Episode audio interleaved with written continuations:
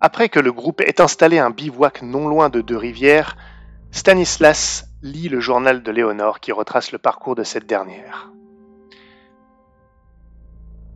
Les premières entrées du journal, qui précèdent les plus importantes, correspondent à celles d'une jeune fille normale, quoique très prompte à porter des jugements sur les personnes qui l'entourent.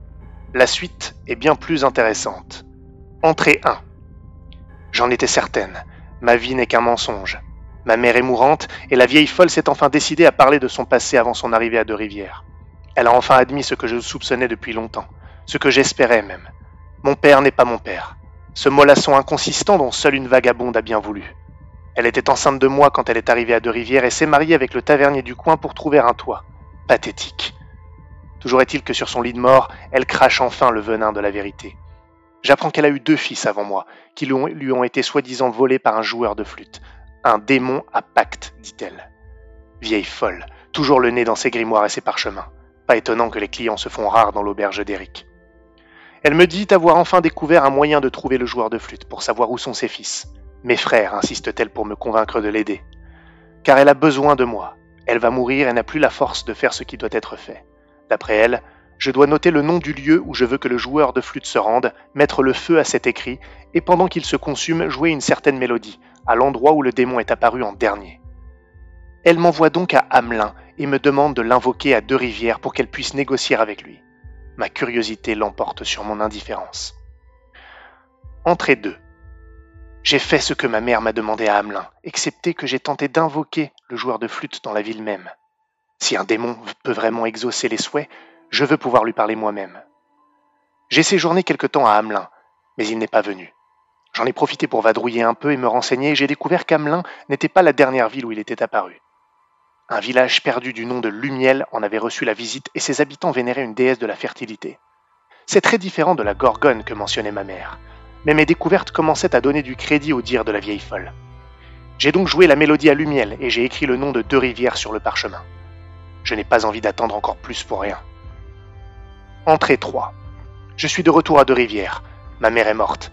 Bon débarras, je n'aurai pas à lui rendre des comptes. Et elle m'a fait perdre assez de temps, personne n'est jamais venu. Entrée 4.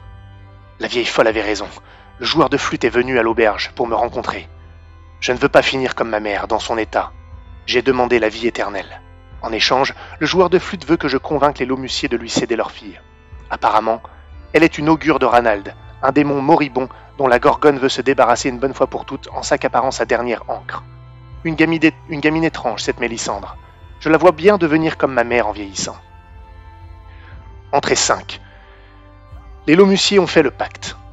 Le joueur de flûte leur a promis la prospérité et un anoblissement dans les dix prochaines années. Leur fille doit lui être présentée lorsqu'il reviendra à Deux-Rivières. J'ai rempli ma part du marché. Il m'a octroyé mon souhait. Je suis éternel. Je suis une fille de Gorgone, une méduse. Entrée 6. L'ambassadeur de la Dame au Serpent est revenu, et ces stupides lomussiers ont été dans l'incapacité d'honorer leur part du marché. Leur fille s'est volatilisée. Ils ont vendu la fille de la cuisinière à la place et pensent s'en être sortis. Les imbéciles. La Gorgone me demande de rester à Deux-Rivières, au moins jusqu'à ce que la fuyarde revienne. À son retour, je dois me tenir prête. Quelqu'un me demandera mon aide pour que les Lomussiers payent enfin le prix pour avoir failli à honorer leur part du marché. J'en avais assez de vivre dans un taudis. J'ai demandé à ce que mon attente se fasse dans le confort. Mon père est mort et l'auberge porte maintenant mon nom. Gloire à la Gorgone. Entrée 7. Je viens d'échapper de peu à la mort. Le joueur de flûte m'avait pourtant dit que son, que personne ne pouvait déceler ma véritable nature derrière le masque d'humanité que je porte désormais. Un être grotesque doté d'un unique œil au milieu du front en a pourtant été capable. Il m'a pris en traître, me décochant un trait de son arc qui, en transperçant ma jambe, m'a causé la pire des douleurs, comme si on m'arrachait l'âme. Le joueur de flûte m'avait aussi dit que je deviendrais plus résistante, mais à cet instant j'ai eu l'impression d'être encore une simple mortelle le Cyclope voulait savoir quelle était la prochaine destination du joueur de flûte. J'ai proposé mon premier pacte en tant que Méduse pour sauver ma vie et lui ai dit que le joueur de flûte se rendait à Tréven, en échange de quoi le Cyclope ne pourrait plus jamais attenter à ma vie. Entrée 8. Un autre jeune homme portant le signe de la Gorgone est revenu, me soupçonnant d'avoir averti Tréven de la venue du joueur de flûte. Je lui raconte tout sur le Cyclope, et l'information semble lui convenir. Mais avant de partir, il m'explique que ma trahison se paiera un jour. Je lui dis que j'étais sous la menace, et il me réplique que c'est pour cela que j'ai droit à un sursis. À présent, je surveillerai l'éventuel retour du joueur de flûte ou d'un de ses accompagnants, au cas où il viendrait se venger. Je me tiendrai prête.